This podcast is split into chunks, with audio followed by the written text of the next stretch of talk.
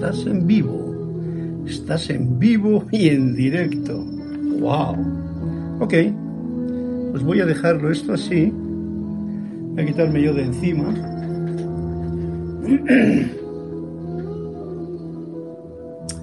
Está el tema como empieza aquí.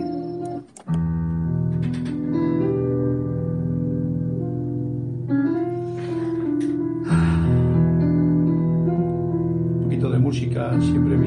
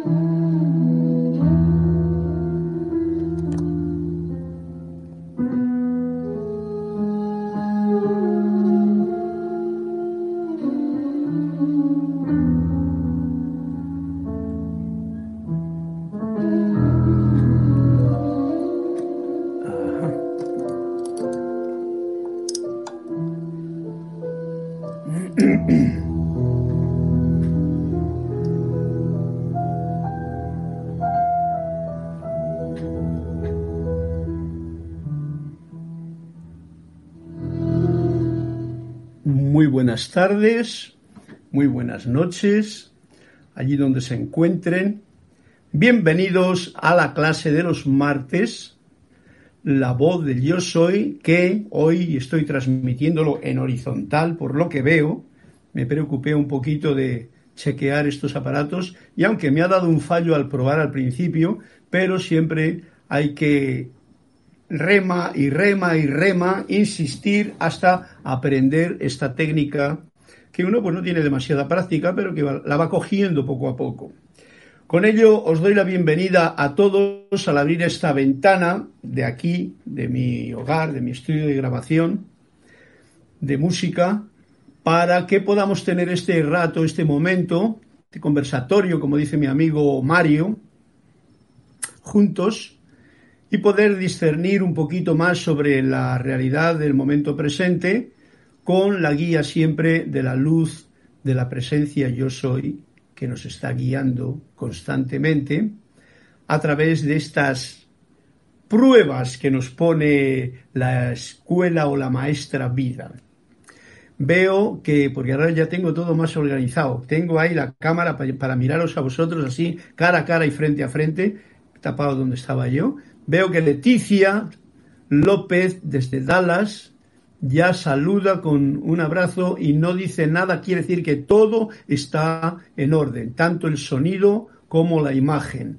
Gracias Leticia, gracias Tania Diasoro, saludos desde Rosario, Argentina, un fuerte abrazo para los que se vayan sumando. Sabéis y recordamos que me podéis hacer participar, podéis ser partícipes de esta clase sencillamente eh, con un cuento de Anthony de Melo que da también esa, esa salsita, ese picante, esa gracia a lo que esté ocurriendo o lo que vaya a ocurrir en el día de hoy. Que yo por el momento, como he dicho, quiero tomar en esta etapa una conciencia del presente y de la hora de tal forma que no quiero ni siquiera barruntar cosas aparte, sino que en el momento me va diciendo lo que hay. Si en este caso hay un fallo, como le hubo las clases pasadas, que se me ponía vertical o horizontal y el teléfono no me respondía, pues bueno, eso es lo que hay, se corrige en las próximas y adelante.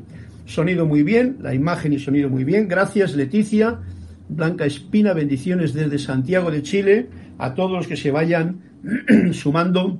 Un fuerte abrazo desde mi corazón y eh, antes de nada, además de agradeceros vuestra presencia, vuestra participación con el cuento, quiero saludaros con esta introducción, bueno, haré un poquito más tarde, con esta introducción de todas formas, sí, ¿por qué no?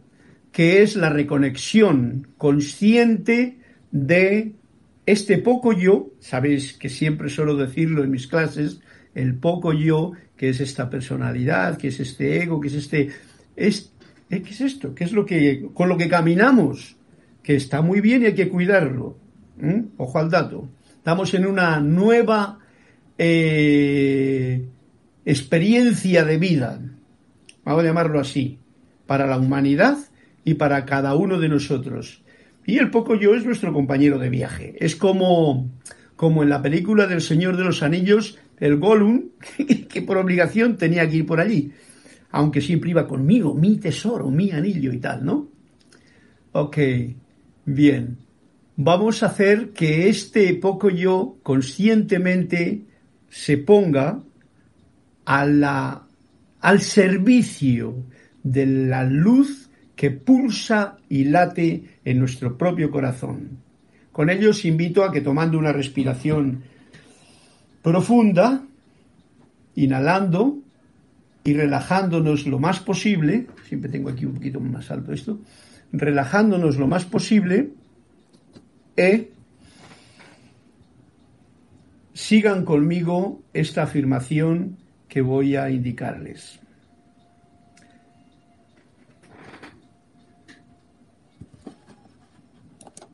Magna y todopoderosa presencia yo soy, fuente de toda vida, anclada en mi corazón y en el corazón de todo ser humano. Yo te reconozco como la única presencia, el único poder, la única fuente y suministro en todo el universo. Y ahora pongo mi atención en ti y te invoco a la acción. Asume el mando de mi atención, de mis cuerpos emocional, mental, etérico y físico que conscientemente te ofrezco. Derrama tu corriente de luz, tu energía, tu amor, sabiduría y poder en cada latido de mi corazón. Ahora encaro tu eterno amanecer y sol de mediodía, y recibo tu magna presencia, esplendor y actividad en esta actividad presente en la que ahora nos encontramos y en todas de ahora en adelante. Gracias, Padre, Madre, porque así es.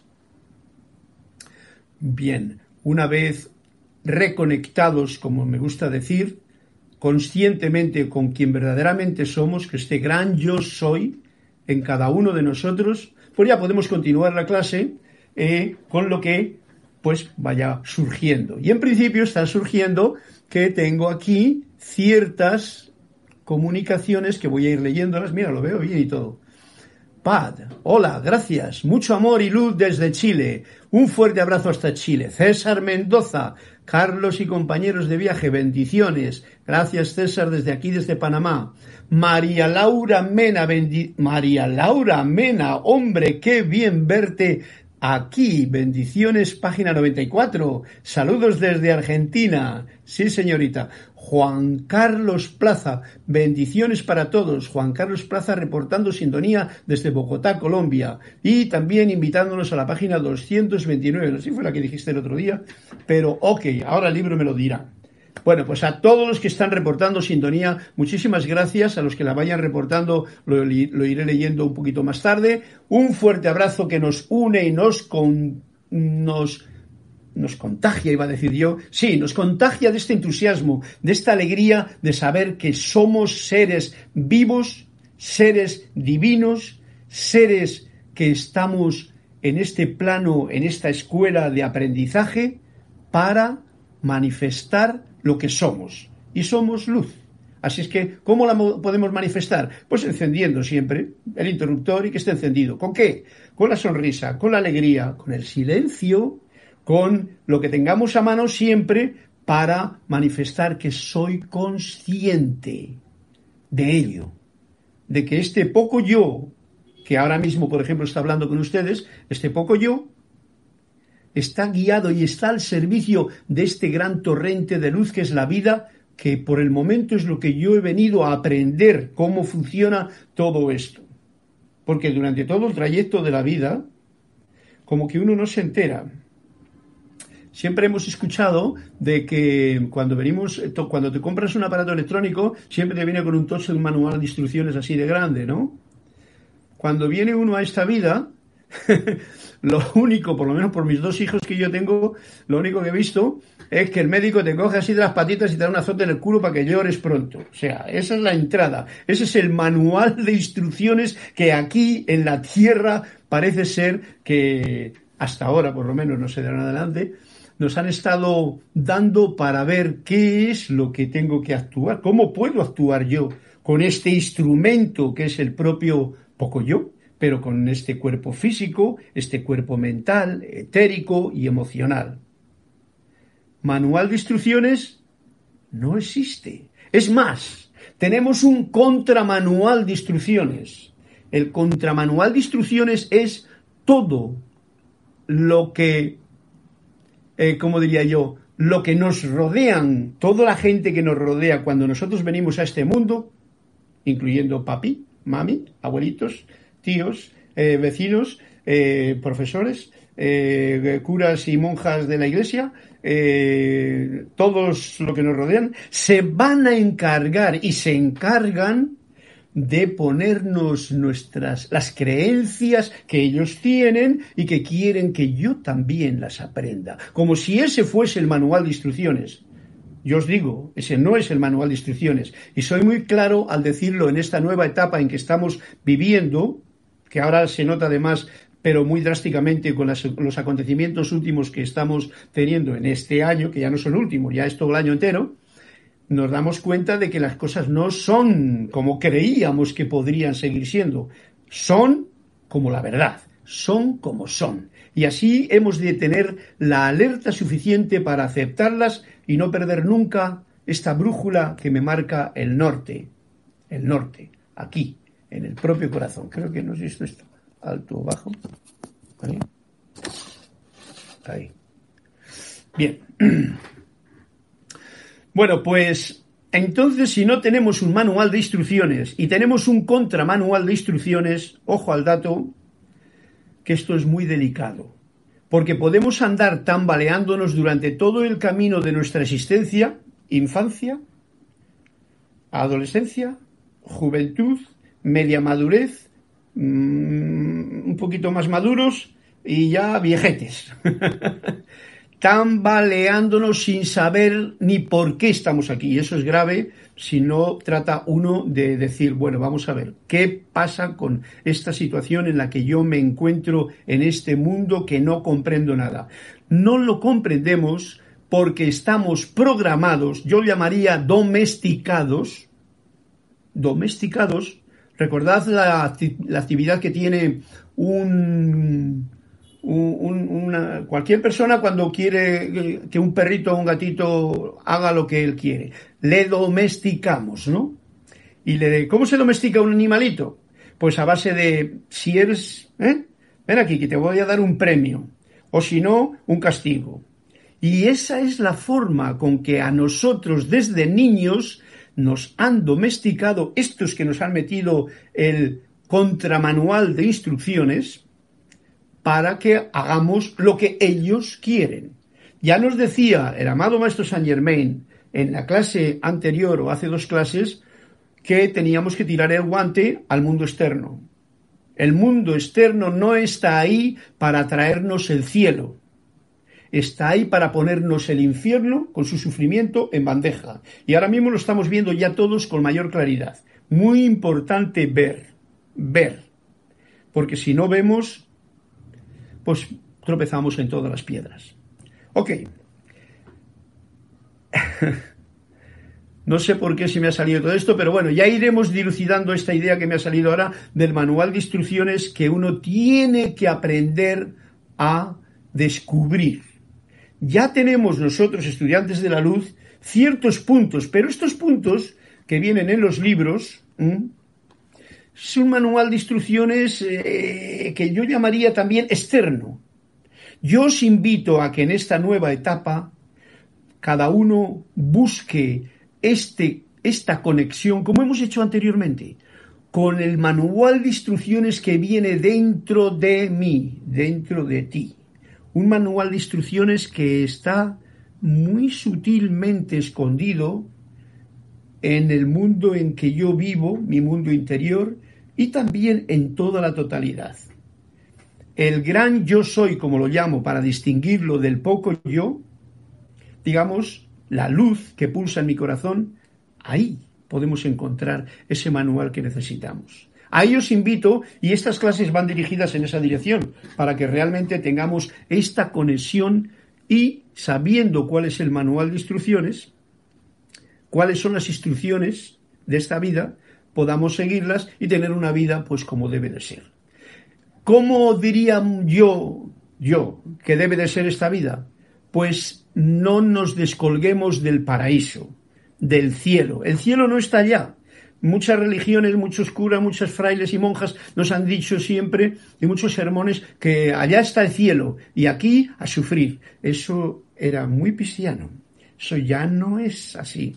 El cielo, como decía Jesús el amado, es el que tenemos que traer nosotros aquí. ¿Y cómo lo trae uno? Pues siendo ese cielo, no viviendo el infierno. Y creo que he hecho antes la connotación de que generalmente todas las programaciones que hemos recibido, todas las creencias que tenemos, todas, todas con mayúscula, que hemos recibido desde que nacemos, son programaciones que nos van a mantener en un infierno oculto. La palabra es muy fuerte porque tiene connotación con lo cristiano, pero con una situación que no es precisamente el cielo. Y cuando hablo de cielo, hablo de paraíso, hablo de alegría, hablo de abundancia, hablo de sonrisas, hablo de entusiasmo, hablo de libertad, hablo de verdad. Y la verdad es el bien, o sea que hablo del bien. Y no para mí, para todos. ¿Veis lo lejos que estamos ahora mismo en la película que nos hemos montado aquí en esta época? De toda esa situación. Bueno, pues eso no tiene importancia. Lo importante es darte cuenta de que tú, yo, puedo mantenerme en el cielo que yo creo cada día si así lo deseo. Claro, que esto no es una cuestión que yo os lo digo y lo vais a hacer así como así fácilmente. Esto no es fácil. Precisamente por el libro, por el manual de contraindicaciones que tenemos para la vida. Os dije yo que el poco yo es como la punta del boomerang, del boomerang, de la punta del iceberg, en la clase pasada, ¿no? Pero esa punta del iceberg, que es la que yo veo, mira aquí como estoy, mira con el águila, este es un, tengo un aguilucho muy gracioso, ¿no? Este, ¿Ah? este es el halcón, un aliado mío. Me gustan los animales que vuelan alto, las aves y también los que se arrastran por la tierra. Me gustan los alimentales. ¿Qué es lo que estaba diciendo yo? Que este manual de instrucciones que tenemos tiene unos pasos para poderse mantener uno en el cielo y tenemos que estar bien alerta ya los maestros nos han dicho cosas. Vamos a ver qué nos dice hoy el maestro Saint Germain cuando abra la página por primera vez, para este momento en que estamos aquí presentes. Pero, eh, como os decía hace un momento, conozco esa parte del iceberg, que es la parte superior, la que yo, la imagen que yo tengo de mí mismo, así, por eso marcaba esto. Esto es la parte del, poco yo, ¿veis? ¿Eh? Poco yo. La imagen que yo quiero dar en un momento ese es mi poco yo. O sea, lo hago más grande con títulos, con estudios, mira, doctor, no sé qué, mira lo que soy, tal y igual. Eso, y entonces yo me lo creo, ¿no? Pero debajo de ese iceberg que veo por arriba hay una parte muy grande y son todos las creencias y programas que nos han metido y que hemos aceptado. Porque ojo al dato, a mí me pueden decir misa si quieren. Si yo no lo acepto en mi vida, eso pasa como una nube pequeñita o un viento ligero o una hoja que se la lleva el viento. Si yo acepto lo que me dicen, entonces ya se me viene a esa parte interna del iceberg, que son el, vamos a llamarlo, lo llaman así como el inconsciente, eh, cosas de esas, ¿no? Los psicólogos saben mucho de eso. Pues entonces, ojo al dato, ahí tenemos una cantidad de basura que mientras no la purifiquemos realmente, en cualquier momento, ¡pum! mira por dónde se nos sale ese trocito de iceberg para afuera y nos toca las narices de una forma que dice, ¿y esto a mí por qué? Ah, ¿por qué? porque está dentro de esa parte del poco yo, pero que yo no veo. Yo no veo y tú quizá tampoco. ¿eh? Por eso la labor es muy sutil, es muy necesaria. La más, mirad, se me viene la idea ahora mismo. La más, la forma más hermosa de poder, ya que he puesto el ejemplo del, del iceberg, de poder eh, liberarse de la parte del poco yo que se ve y del gran yo poco, del, gran poco yo que está debajo, no me refiero al gran yo soy, es, eh, ¿cómo diría yo? Diluyéndose como iceberg en el océano del gran yo soy, que nos está inundando por todos los lados. Entonces, poca importancia al poco yo, ni a la parte que veo, ni a la parte que está sumergida, poca importancia, lo justo para ir tirando y mucha dejar que todo sea abrazado y limpio por la luz de Dios que nunca falla, como dicen los maestros, como dice Saint Germain, por la fuerza de la vida que nos está guiando, aun cuando no nos damos cuenta. Bien, dicho esta situación que me está saliendo así y yo mismo me queda maravillado, ya os he dicho que estas clases en principio son para mí, las comparto con vosotros y de esta forma yo tengo un enriquecimiento y si todos lo tenemos, pues yo lo agradezco a la vida y a este momento en que tenemos juntos para poder estar eh, en armonía con entusiasmo, con alegría y con optimismo para poder enfrentar, sin enfrentarlo, para poder comprender, sin tener que romperse el coco con conocimientos, para poder diluirse y nadar y fluir en el gran océano del gran yo soy, que está dentro de mí, dentro de ti y dentro de todo y alrededor de todo es como el magma que nos une a todos. Los que son conscientes de esto pueden fluir como moléculas o como células en un líquido acuático, por ejemplo, ¿no? Los que tienen un poco yo muy aguerrido y muy fortalecido y muy yo, mí, mío, pues tendrán que encontrarse con la lucha que genera todo eso al no fluir. Cada cual que haga lo que desee. Yo sencillamente os digo, la gratitud, el, el estar agradecido por todo, por este aliento santo que alimenta mi cuerpo físico, mi cuerpo mental, etérico y emocional, que es una maravilla, y más ahora que cuanto menos tráfico hay, aunque estoy en una ciudad, se respira mejor. Cuanto más agradezco a todo lo que tengo, sea agradable o no tanto, porque están las dos partes, digamos lo positivo y lo negativo, como decía la clase de San Germán el otro día, están aquí para que aprendamos la lección. Cuanto más aprendo a diluirme y a, ampliar o expandir mi propia comprensión del manual de instrucciones que viene dado con todas estas cosas que nos ocurren cada día, mejor va a ir mi comprensión de este manual, de esta vida y mayor amplitud de conciencia tendré ante cualquier situación que me surja. Eso es importante porque cuando tú estás claro, cuando tú ves, cuando tú tienes una conciencia definida y no que te dejas llevar por las noticias, por lo que dicen los gobiernos, por lo que dicen, lo digo esto como ejemplo de lo que está ocurriendo ahora en el mundo, eh, pues entonces uno puede perderse, sencillamente, en la hojarasca y caos de esta selva que nosotros mismos construimos.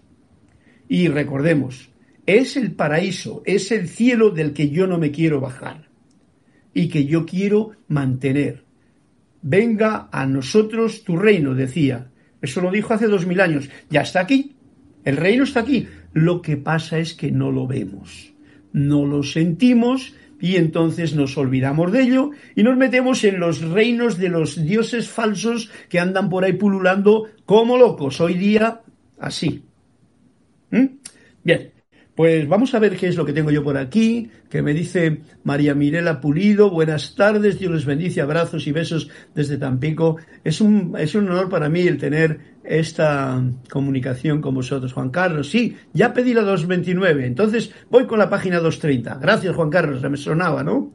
Flor de Lis, hola, buenas noches desde Bogotá, Colombia. Qué bonito Bogotá. Tengo ganas de que se nos abran un poquito las cadenas de la ignorancia para que pueda uno viajar por este hermoso Sudamérica, Centroamérica y ya está.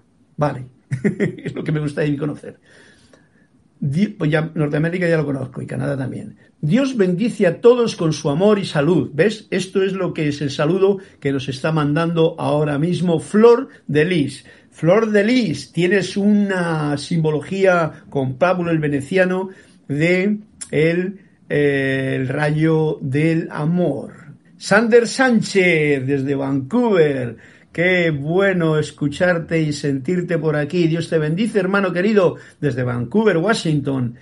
Gianina Domínguez, buenas tardes, Gianina Domínguez es de El Salvador.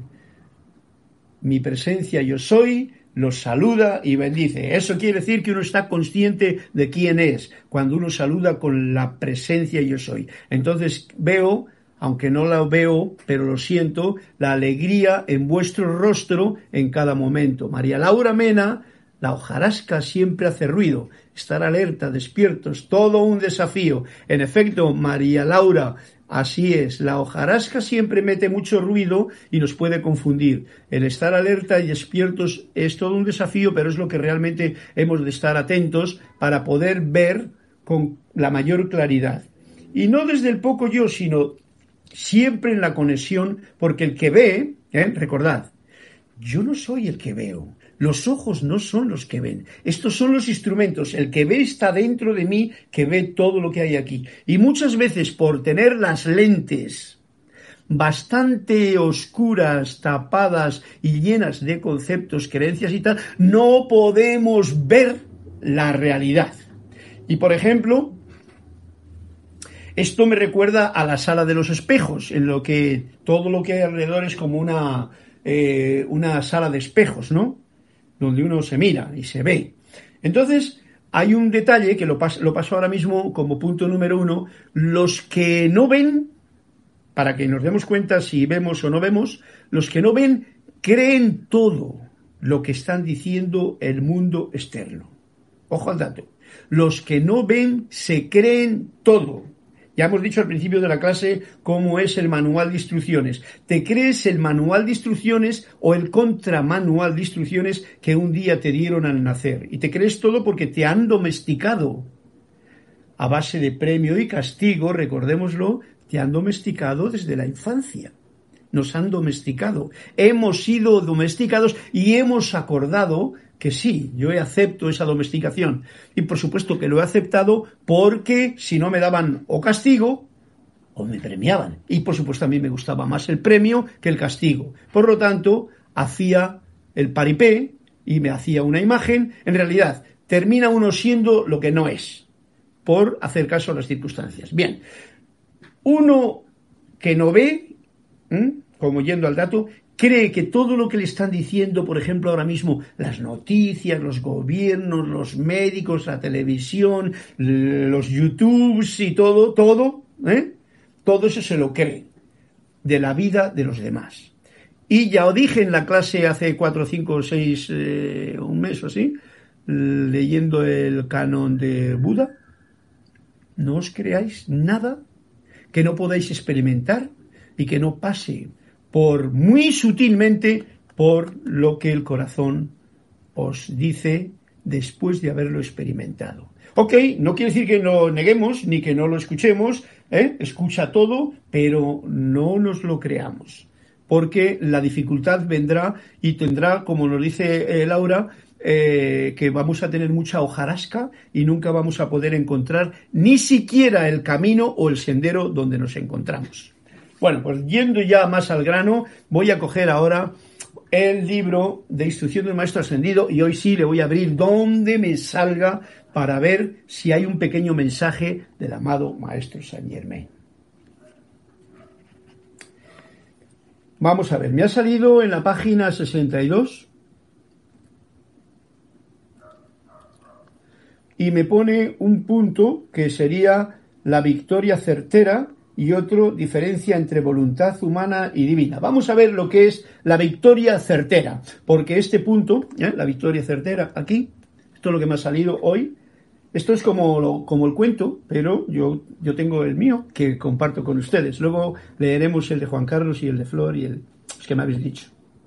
La victoria certera. Y nos dice así el amado Maestro Saint Germain. El uso consciente de los decretos, fijaros, consciente, apoyados por la determinación consciente. Hemos estado hablando de conciencia, ¿no? Es un poder invencible con el cual no se puede interferir cuando se mantiene la determinación de manera inconmovible. Recordemos una cosa, hemos estado en una época cristiana, todos los dos mil años pasados, en la que hemos rezado rosarios, ido a misa, escuchado sermones, leído libros de Biblias y santas y todo el asunto, eso es un programa de los que nos metieron, ¿eh? y ahí lo hemos vivido y lo hemos existido. Ojo al dato, en esta nueva etapa que estamos viviendo, eso puede mm, como que apegarse a lo nuevo, y nos está diciendo con mucha eh, cordialidad el amado Maestro Saint Germain algo bien importante. Y repito, el uso consciente de los decretos apoyados por la determinación consciente, es un poder invencible con el cual no se puede interferir cuando se mantiene la determinación de manera inconmovible. ¿Mm? Bien, esto a mí me trae un punto muy especial. Como veis, yo no hago más que una afirmación al principio de la clase. Con esa me vale a mí para todo el día. Si la hace uno, como hemos dicho, em, como hemos dicho ahora, conscientemente, em, determinación consciente, visualización de eso que estoy sintiendo. Ese es el punto para que la victoria sea certera. Vamos a ver qué más nos sigue diciendo. Todo el mundo sabe ¿Qué, quiere decir determinación? Determinación quiere decir esa certeza que uno dice yo voy para allá y voy para allá. Lo cual no deja vacilación. Eso es. Uno ha cogido el billete para montarse en el avión y ya no le queda duda que se va a montar en el avión. Bueno, eso del avión últimamente es muy gracioso porque te puede venir otra cosa y no hay, ni avión hay siquiera. Pero vamos a lo que estamos diciendo, a esta determinación que uno puede tener en la vida, que es lo importante, ¿eh? con respecto a lo que uno desea conseguir. Determinación consciente, lo cual no deja vacilación o cuestionamiento. Tú no tienes duda, no tienes cuestionamiento, tú tienes una determinación y eso, eso va a misa, como diría el otro. Pero para la mayoría de las personas, la palabra voluntad deja un sentimiento peculiar de vacío en la conciencia, voluntad, a causa de la incertidumbre de justamente qué entraña en la actividad y uso del individuo. Este es un punto muy fundamental. La voluntad, la certeza, el entusiasmo, es una cualidad del primer rayo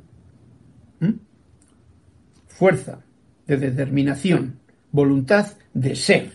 Bueno, este es un trabajo que los maestros ascendidos, especialmente el Moria, nos lo ha traído y nos lo ha venido recalcando muchas veces, pero muchas veces la voluntad. Hércules, ahí tenemos a Hércules, la voluntad de ser. Son símbolos en esta, estos seres de luz que nos han traído un mensaje y que lo tenemos ahí para que yo me haga uno con eso. Entonces nos está diciendo, la voluntad de mucha gente no es tan fuerte como para tener una determinación que lo que yo decreto, eso lo estoy decretando. Si fuésemos realmente silenciosos en mi pensamiento, totalmente armoniosos y que tuviésemos como una espada un decreto, una afirmación así de firme y silenciosamente certera, eso se realizaba o se realiza inmediatamente. Como no la tenemos, y nos lo dice bien claramente el maestro aquí, porque eh, a la mayoría de las personas la palabra voluntad como que deja un sentimiento de vacío en la conciencia, como que esta conciencia, debido precisamente a todas esas creencias, a todos esos programas que hemos tenido que no nos han afirmado esa situación, sino que nos han dicho, no, no, no, tú no vales. Si tienes un problema, te vas al médico. Si tienes un problema legal, te vas al abogado. Si tienes un problema eléctrico, vete al electricista. Si es del plomero, aquí. Señores, yo lo he comprobado en mi vida. Yo he construido tres casas ya en mi, en mi vida y me lo he pasado muy bien haciéndolas y he aprendido lo que es que tú te hagas lo que tú tienes que hacerte. Esta es la nueva edad en la que estamos. Construir nuestra casa, nuestro traje espacial de nuevo y construirle uno mismo con la voluntad férrea con el decreto de que yo quiero ahora mismo una cosa, una casa nueva. Porque si no, pues voy a estar como los que no ven. ¿eh? Yendo a eso de lo que nos ven que decía antes, son los que creen en, los que creen en, en lo que dicen los demás. Te lo crees y, ya lo das por hecho y tú encima, como tienes, eso es uno de los factores que ocurre cuando uno cree eso, es que está cogido por el culillo, por miedo. Ojo al dato. Y el miedo, pues está bien que esté ahí, porque nos ayuda en muchos casos, pero hay que saber llenarlo con amor. Y amor es una cualidad que solamente la puede sentir y expresar alguien que tiene esa conciencia de unidad con el verdadero ser. No hace falta que pertenezca a ninguna religión, no hace falta que tenga ningún libro, hace falta que sea él mismo, el yo soy manifiesto, y que el poco yo le está ayudando a seguir. Ese es el punto. Vamos a ver qué nos sigue diciendo para terminar este punto que nos ha traído el amado Maestro Saint Germain. Bien, como vemos que ese vacío en la conciencia, a causa de la incertidumbre de justamente qué entraña la actividad del individuo. Quiero que esto quede bien claro, nos dice Saint Germain. Quiero que esto quede bien claro y definido, ya que es este un obstáculo que hace tropezar a muchos. Y nos podemos pasar decretando, haciendo ceremoniales, haciendo un montón de, cosas que es como, como, como, recuerdo, pues como cuando mi madre iba a misa y quería obligar a mi padre y a todos los niños que fuésemos allí a misa, allí y no sentíamos nada, hombre. Además de que ibas allí no sentías nada. Es más, sentías frío en invierno. ¿Me habéis escuchado lo que estoy diciendo? Puede resultar un poquito fuerte si no lo comprendéis bien, pero lo que nos dice es muy especial. El uso consciente de los decretos apoyados por la determinación consciente es un poder invencible. Ese es el punto de hoy con el cual no se puede interferir cuando se mantiene, ojo al dato, cuando se mantiene la determinación de manera inconmovible. Daros cuenta de que precisamente por nuestra flojera, por nuestra falta de determinación, por lo olvidadizos que somos como seres humanos, por las interrupciones y los entretenimientos y las distracciones que nosotros tenemos, pues todo esto como que nos cuesta. Es el momento de hacerlo. Para ellos voy a dar otro punto. Las personas que empiezan a ver un poquito, los que no ven ya saben lo que pasa, el miedo. Las personas que empiezan a ver un poquito, por ejemplo, ahora con respecto a lo que ocurre en la vida. Pero que como esto, lo nuevo, asusta, por ejemplo, esto que nos dice eh, el amado Saint Germain, pues prefieren esconder la cabeza como, hace el avestruz, ¿eh? y entonces, pues bueno, ya pasará la tormenta y volveremos de nuevo a como era antes la cosa. Yo os digo, las cosas no son ni van a ser como antes, son como tú quieres que sean en tu vida. Si no lo hacemos así, si no lo hago que las cosas sean como yo quiero, ¿cómo van a ser? Como alguien quiera. Y ese alguien ya sabe lo que nos trae, como lo he dicho al principio de la clase, no nos va a traer el cielo. Yo quiero el cielo en mi vida y en la suya. El infierno ya se encarga de dárnoslo eh, todas estas creencias en las que vive mm, metida la sociedad, el sistema, eh, los que nos se encargan de programar a los demás. Quiero que esto quede bien claro y definido. Por eso hago hincapié en ello, ya que, es, ya que es este un obstáculo que hace tropezar a muchos. A la hora de decretar, yo os digo, yo lo hago, es lo que hago. Poco y lo mejor posible, con la mayor determinación, coger una práctica, un impulso en que el decreto que yo hago, ese decreto es el que yo siento, el que yo visualizo, el que yo soy uno con él y entonces mi poco yo se ofrece, como hemos hecho en el decreto que hacemos a la entrada de clase, al, al gran yo soy. ¿Para que estemos felices y contentos durante todo el día? Nada más. No busquéis mucho en la página del siguiente del libro. Con la página del día de hoy, bien hecha y consciente, es suficiente. Porque vamos a otro punto que quiero traer, porque tengo ahí unos apuntados, unas cositas que yo, que yo he puesto. Las personas que empiezan a ver, mm, pero que como lo nuevo les asusta, ¿eh? ¿Eh? las personas que ya ven, ¿eh? porque hay personas que ven, ven que la casa está en ruinas, como he dicho, ¿no? Pero quieren reformarla y arreglarla y poner su energía nueva en lo viejo. Ojo al dato. Tú ves que esto ya no va a ser así, pero entonces, como tienes todo lo anterior que te ha venido y te ha gustado bien, ¿eh? esto es, mi, punto de vista que tiene que ver con, con lo que acaba de decir Saint Germain. Pues uno dice, no, yo ahora cojo y arreglo mi casita, ¿no? Eso lo decía el otro día a, Laura en, una, en, un, en un mail que me envió. Eh, yo tengo ya mi casita, pero se me ha roto esto, lo otro, está hecha una porquería, el tejado no vale, los cimientos están mal, pero voy a arreglarla, la pongo por aquí, por allá. Este no es momento. Eh, la casa es un ejemplo, ¿vale? La construcción de la casa nueva es un ejemplo. Eh, este no es un momento de construir sobre lo viejo, con material reciclado. No. Es un momento, y estamos hablando de conciencia, de construir con material nuevo, con cimientos nuevos, sobre roca viva, y esta roca es el, no el poco yo, sino el gran yo soy, ¿eh?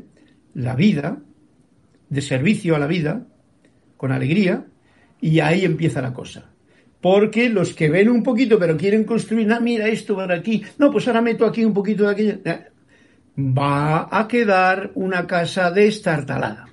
Bueno, es una imagen que me está viniendo aquí en toda la semana y la tengo aquí en, en, mi RAM personal para mi personal aprendizaje. Yo lo comparto con ustedes, así es que de esa forma, pues, eh, como os he dicho, podemos inter enriquecernos para comprender cómo es el manual de instrucciones que viene de adentro, de lo que yo pienso y siento, para construir mi nueva mansión, mi nueva casita de campo, mi nueva, eso nuevo, mi nueva conciencia. Una conciencia en el que uno ama, ama al yo soy, a la personalidad, al ego, cuida todo esto, que es el cuerpo físico, que es precisamente el mejor ordenador que tenemos, está lleno de virus, de bacterias y de materia que es fantástica para el organismo si se utiliza bien, si le alimentamos bien, si cuidamos lo que comemos, no por aquí solamente, sino por el intelecto, por lo que vemos, por lo que ponemos la atención.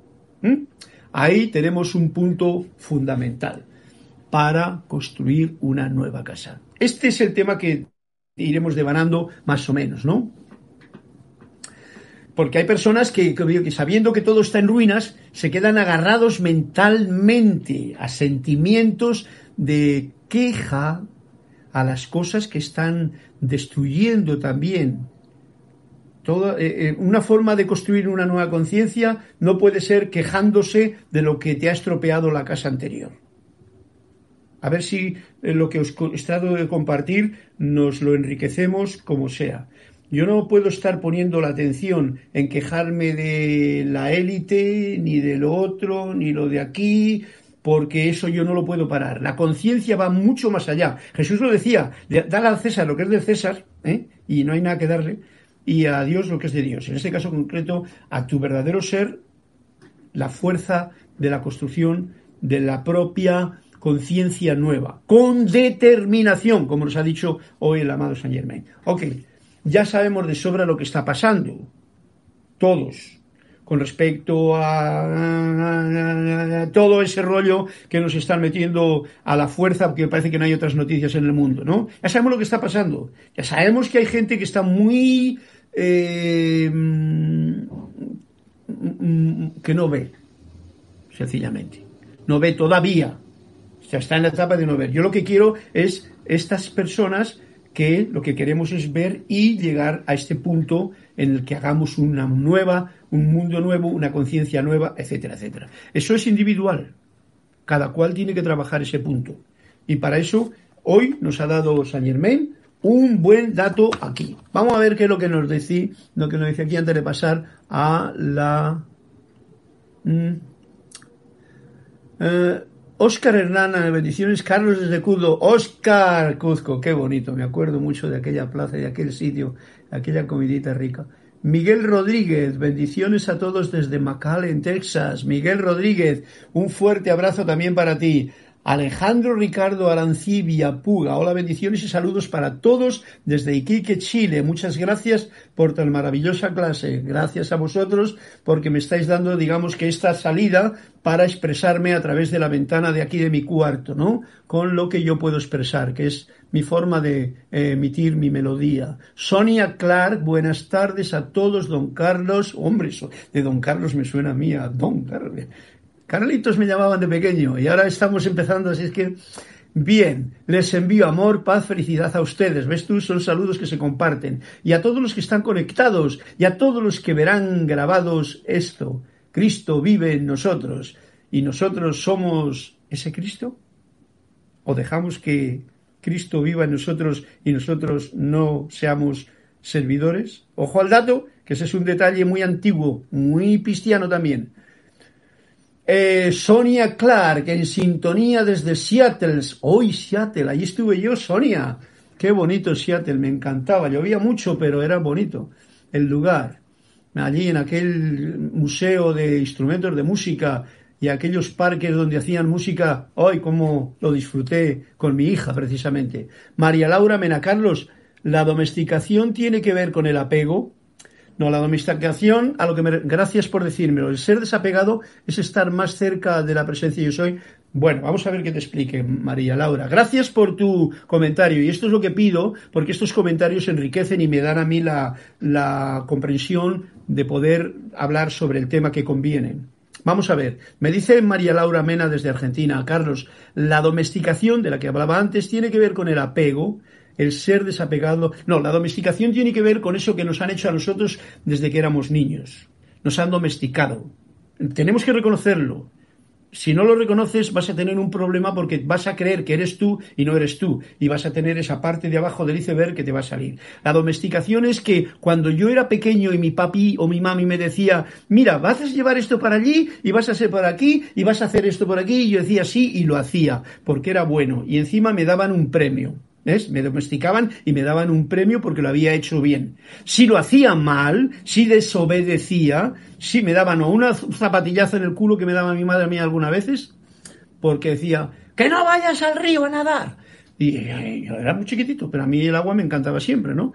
Entonces, mm, si me pillaban con que yo había ido al río, pues me castigaba y me decía, ya no puedes salir y tal. Y entonces yo tenía que escaparme, tenía que hacer un juego porque a mí no me quitaba nadie eso. Entonces utilicé un, truco muy especial, era que en el río Arlanzón, de allí de Burgos, donde yo vivía, un río de aguas claras y tal, yo conocía muy bien todo aquello. Y había cangrejos y truchas, y yo era un experto cazador de truchas. Entonces me traía a mi madre unas truchitas, tres truchitas por ejemplo, así, pequeñitas, y que las cogía a mano, y entonces era muy experto, sí, la verdad es que es cierto me lo pasaba muy bien. Claro, eso, eso hacía que mi madre estuviese contenta porque le había traído tres truchas. Acordaros, en el año 1954 o algo por estilo, 55, 56, a la cosa estaba dura en aquellos tiempos en España. O sea, unas truchitas frescas del río, salmonadas, era una delicia. Entonces mi madre no me castigaba.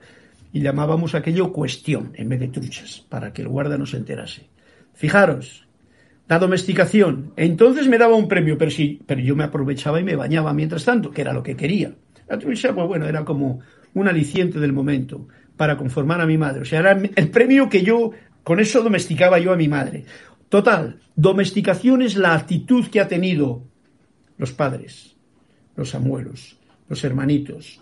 El, cuando tú te sentabas en el colegio y te decían, siéntate ahí, en un pequeño pupitre. Recordad, ¿no, Maura? Laura, ¿te recuerdas? Un pequeño pupitre, no sé qué, eh, si a ti sería así o no. Y te decían lo que tenías que hacer. No te muevas. ¿Cómo están las manos? Te daban aquí. ¿Cómo está por aquí? Te daban por allá. ¿Te has aprendido la lección?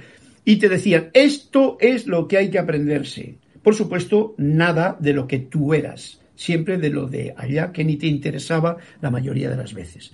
Así hemos sido domesticados en la escuela. Luego ibas a la iglesia y allí el cura te decía lo que había, la Santísima Trinidad, la Virgen, el milagro, lo otro, la que, y te obligaban por, por obligación y te domesticaron. Y esa es una domesticación que hemos seguido haciendo. Ojo, voy a hablar un poquito más de esto ahora que estamos aquí. La domesticación continuó de tal forma porque yo aceptaba eso porque yo no me podía revelar, porque yo era pequeño. Y mi padre era grande, mi madre era grande, entonces me daba a mí eh, un castigo. El profesor también, el cura era respetable, yo no le podía llevar la contraria. Luego podría ir al confesionario y decirle pecado porque no he obedecido. ¿Mm? Tonterías de esas que decíamos en aquel tiempo. Qué locura. a ver, yo me acuerdo, me entran ganas de decir, pero, que, pero ahora lo veo claro y por eso lo comparto con ustedes. Eso se llama domesticación. Cuando te dicen eres un pecador, eso es una domesticación. Cuando te dicen tú eres malo, eso es una domesticación. Y tú te lo crees. Y si te lo crees y lo aceptas y no te rebelas contra ello porque encima no puedes, pues eso se te queda ahí metido. Y tarde o temprano sale. Hay un problema con esta domesticación. Y es que cuando somos mayores, nosotros hemos aprendido tanto el premio de tener la aceptación, porque en la domesticación viene premio y castigo, ¿no? Uno de los premios que recibía un niño es el tener la atención. Yo tengo la atención de, mi padre, de mi madre, del profesor, de mis amigos, y entonces eh, eh, la aceptación es un premio. ¿Ves? Si te rechazan es un castigo. Y así uno va aprendiendo a ser aceptado, eh, a ser rechazado, al premio, al castigo, y uno va haciéndose una imagen de buenecito, de buena persona, de casi casi como si fuese una monja o un cura, y entonces, ay, qué bien, qué tal, y en realidad eh, es una imagen que uno mismo se ha creado, está domesticado. Y funciona perfectamente. Mira que el niño más bueno, o de lo contrario, ese es un diablo, como he escuchado yo decir a muchas madres. Ahora, eso es domesticación. El problema es más grande que cuando somos más mayores hemos aprendido también la situación de domesticarnos, de ser domesticados, que domesticamos a nuestros hijos, lo cual yo personalmente no lo he hecho, me siento muy orgulloso de ello, aunque me ha costado, y eh, nos autodomesticamos. Nos autodomesticamos y digo, ah, esto es lo que es esto es eso. Y porque como me siento bien, pues voy con eso. Y es una autodomesticación, porque viene de una, ah, como diría yo, un, regalo que yo a mí me doy porque ay, qué bien que me siento con esto, pues esto está bien, ¿no? ¿Eh? Bueno, ya profundizaremos más sobre el asunto, pero creo que te has dado cuenta de que, como decías aquí, a ver, estar, eh, ¿dónde está? ¿Dónde está? Con el apego, que no tiene que ver con el apego. El apego, ya tocaremos otro día ese tema, el apego es una situación de, de que tú utilizas cosas y no las quieres soltar. Te has apegado. Si tú utilizas cosas, porque hay muchos mucha confusión con el apego. El apego, los, la, parte antigua de los, que si el apego, el apego, el apego, eh, tú utilizas lo que tienes, pero utilízalo bien y no tengas miedo a perderlo o a soltarlo incluso la vida, aquí en este plano del poco yo. No tengamos miedo a soltarlo, porque ya hemos hablado en clases anteriores lo que es la muerte, que no existe. Pero el apego a la vida de lo conocido, uh, bueno, ya tocaremos ese tema. Ok, no voy a tener tiempo de leer los cuentos como siga así. Corto el asunto. Eh, Laura, creo que has podido entender, no es el apego, ¿vale? Em, el ser despegado es estar más cerca de la presencia yo soy. No, como te he dicho que no es el apego, el ser despegado no es estar más cerca de la presencia yo soy. Tú eres la presencia yo soy. ¿eh? Eso es la realidad. Pero como tengo una mente que me divide todo, pues me creo que yo no soy esa presencia. Si estoy vivo aquí, yo soy la presencia, esa, ese granito de arena de la presencia, ese rayo de luz de la presencia, por, por no ser tan egocéntrico, que está aprendiendo a hacer su manifestación en este plano de la tierra. Ojo al dato, muy importante. El apego no tiene nada que ver con ser la presencia. María Isabel López dice, bendiciones, Carlos, reportando sintonía desde Tabasco, México. Un fuerte abrazo. ¿Has visto tú que tengo yo aquí a mi aliado, Juan Carlos Plaza? No echar vino nuevo en odres viejos, ¿ves? A eso me refiero con a la hora de construir esta casa, que ya hablaremos, esta conciencia que ya no sea la anterior. Y la anterior quiere decir con todos los conceptos complejos, creencias y programaciones que tenemos de lo anterior, hemos de estar alerta para vivir con lo más poquito posible ahora de una nueva forma de ver la vida, de hacer mi vida y que esa vida sea cielo, sea la verdad no la mentira, porque estamos viviendo en una gran mentira al estar escuchando las creencias que nos han metido desde pequeñitos. Gracias Juan Carlos, no echar vino nuevo en odres viejos, vacía tu copa del todo y vamos a llenarla desde dentro, con el maestro interior que yo soy desde dentro. Y esa necesita esa certeza que nos ha dicho aquí para hacer un decreto, uno, bien hecho y punto. Juan Carlos, el apego es dependencia, sí. El apego es dependencia cuando. El apego es dependencia, sí, señor, así es. Qué copada su explicación, es súper interesante, Carlos, gracias. María Laura, ok. Vale, me alegro mucho de que la explicación que estoy dando, que son siempre así como un poquito rápidas, sirvan para lo que tienen que servir es para alegrarnos de que estamos en el camino de lo correcto siempre que estemos con entusiasmo y con determinación. Hoy voy a dar esa palabra determinación. Vamos a irnos a uno de los cuentos antes de terminar la clase de hoy que me han pedido. Sería el 230 por una parte, pero antes me ha pedido alguien uno. ¿Cuál sería?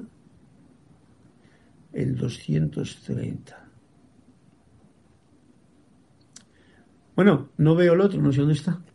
Alguien me pidió uno, me parece antes, no sé. Ok, 230, Juan Carlos, vamos a por el tuyo y así nos reímos un rato con esta interpretación que nos va a hacer aquí eh, eh, Juan Carlos Plaza del el cuento de hoy. Anthony de Melo, un minuto para lo absurdo, y dice así, en cierta ocasión, el maestro puso en evidencia a sus discípulos sirviéndose de la siguiente estratagema. Entregó a cada uno una hoja de papel y les pidió que hicieran constar en ella la longitud exacta de la sala en la que se encontraban. O sea, con una hoja de papel, así como esta, pues les pidió Vamos a poner esto aquí. Esto lo tengo ahí para no verme a mí mismo y así poderos mirar a la cámara, que es una de las técnicas que tengo que aprender a hacer. Vamos a ver, ¿va bien ahí no va bien?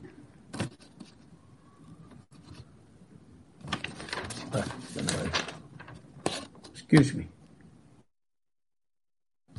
Así. Bien. Una hoja de papel y con esa hoja de papel iban a medir la habitación. Esa era la sala en la que se encontraban iban a medir la longitud exacta.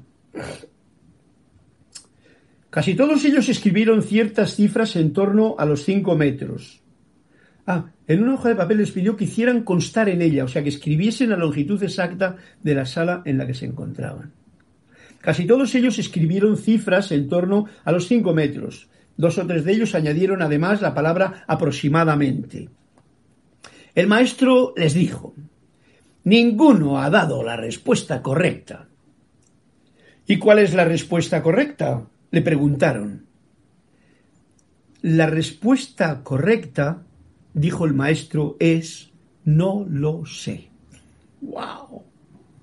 Juan Carlos, aquí nos viene una enseñanza muy al pelo en este momento en que estamos tan cargados de información que no hemos comprobado.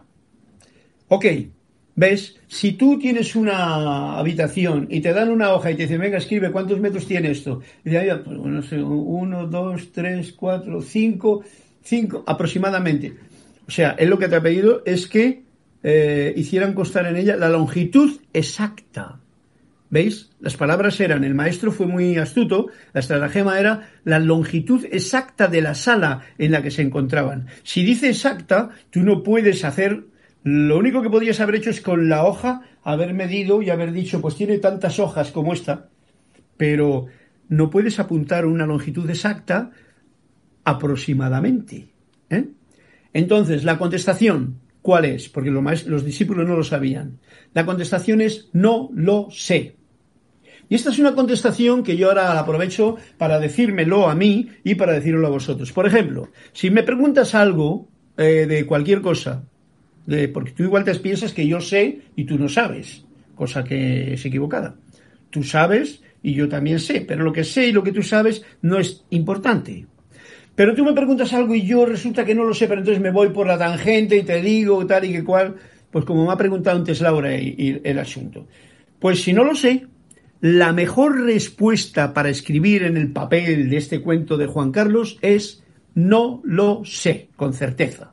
No lo sé exactamente. De esa forma te quedas libre, has dicho la verdad y le dejas al otro con la oportunidad de que coja un metro y mida la sala para saber cómo es la situación exacta o si viene a ser de que te están hablando de algo metafísico o divino o espiritual, dice que porque tú has leído. Uno no puede tener certeza por decir cosas que ha leído en un libro. Lo que uno ha leído le puede ayudar para manifestar su seidad y hacer las cosas y practicarlas, pero no para tener certeza y decírselo al otro porque yo lo he leído o como ahora que existe mucho la cuestión de copy-paste. Copio una, copio una frase bonita que casi ni la leo, la copio y la pongo en mi Facebook o en lo otro. ¡Ay, qué bonito que es esto! Y yo ni me enteré de lo que había puesto ahí. Pero el poco yo se queda muy contento porque de mí qué frase, qué bonita que suena. Y al poco yo le suena, pero tú no la has sentido, no la has vivido. Y en realidad, si alguien te pregunta algo y no lo sabes, la mejor forma es decir, y la, más, la que más te libera es no lo sé. Porque tú no tienes obligación de saber todo. Si aquí estamos en una escuela para aprender muchas cosas, ¿no? Entonces, no lo sé. Muy bonito el cuento, Juan Carlos. A ver si me dice aquí Juan Carlos algo. Eh, todos tratamos de estar que sabemos lo que no sabemos. Si no lo sé, pues no lo sé y ya está. Así me gusta, Juan Carlos. Ese es el punto. Flor de Lis, gracias por la clase espectacular. Bueno, yo cuando me llevaban a misa sentía muchas ganas de llorar. Es que era, era, era para llorar. Bien, espero que hayas cogido el cuento. Esa era una forma en la que te programaban. Nos programaban. Uy, yo tengo historias ahí que no las quiero contar porque no, no tengo tiempo para esos detalles. Pero tremendo, tremendo el programa que hemos pasado nosotros después de la posguerra, después de los años 50, ¿no? Los que hemos nacido en aquella época, que la cosa era muy dictatorial, España, por ejemplo, no sé, en otros países también. Y aquí lo mismo, porque lo veo ahora mismo todavía, que sigue una forma de programación de aprende esto de memoria y di lo que yo te digo que digas. ¡Oh! Dura la cosa. Ojo al dato, nosotros estamos en otra edad. La edad dorada de Saint Germain no requiere nada de eso. Así es que si quieres ser fiel a ti mismo y construir tu nueva casa, contacta. Con, no conmigo, contacta con tu, con tu gran yo soy. Pero bueno, si queréis contactar conmigo y me escribís algunas palabritas y charlamos de esto, pues fenómeno.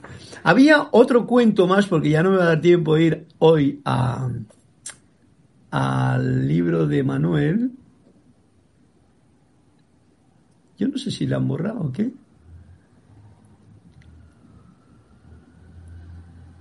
Bueno, no lo veo.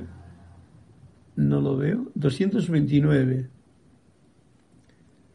No lo veo, pero yo juraría que había visto que alguien me había pedido un cuento. Si está ahí, me lo dice todavía y lo veo ahora mismo, pues le cuento. Y ya así con ello terminamos la clase porque son las 8 y me he pasado un poquito. No pasa nada, me parece. Pero con esto ya tengo ganas de, de escribir. Voy a terminar con un punto, porque he leído como tres puntos, pero hay un punto fundamental que es todo esto, ¿no? Las personas que nos hemos dado cuenta de la situación eh, en que estamos, lo que conviene es ponerse manos a la obra. con determinación. Eso es lo que hay que hacer. Y sembrar una semilla nueva en un campo nuevo, construir una nueva casa, una nueva conciencia, eh, con una actitud constante, muy importante, sostenida, tranquila, paciente, llena de compasión por lo que está ocurriendo ahora en la vida, en uno mismo y en alrededor. Eso, para así situarnos, digamos que en el centro del huracán este en el que estamos metidos, porque en el centro del huracán es donde hay como paz. Como, ahí no te mueven los, el huracán, porque ahora mismo estamos en un centro de un huracán. ¿eh? Así. Y sacar de nosotros eso que realmente tenemos, esa semilla. Y que de ahí crezca esta nueva casa, esta nueva conciencia, esta nueva forma de construir un mundo que no depende del infierno que nos han metido, sino del cielo que yo construyo en mi vida y tú también, si es que eso es lo que deseas. La gratitud es una de las del cemento más mejor para comenzar esta esta ¿cómo se llama? obra arquitectónica. Gracias a todos. Vamos a ver, a ver un poquito de música también para despedirme. Este tema es muy bonito. Y así eh, nos despedimos con esta flautita y este piano que he grabado, indio, deseándolos a todos una buena, una feliz noche. Gracias y mil bendiciones a todos por este momento que hemos pasado juntos. Para mí ha sido muy enriquecedora esta clase y así espero que sea también para todos vosotros, lo cual me hace sentirme que yo soy aquí, yo soy allí, yo soy tú y que la paz como primer punto, llena de amor y de libertad, sea las columnas para construir lo que queramos hacer en nuestro día a día. Un fuerte abrazo, mil bendiciones y hasta una nueva oportunidad.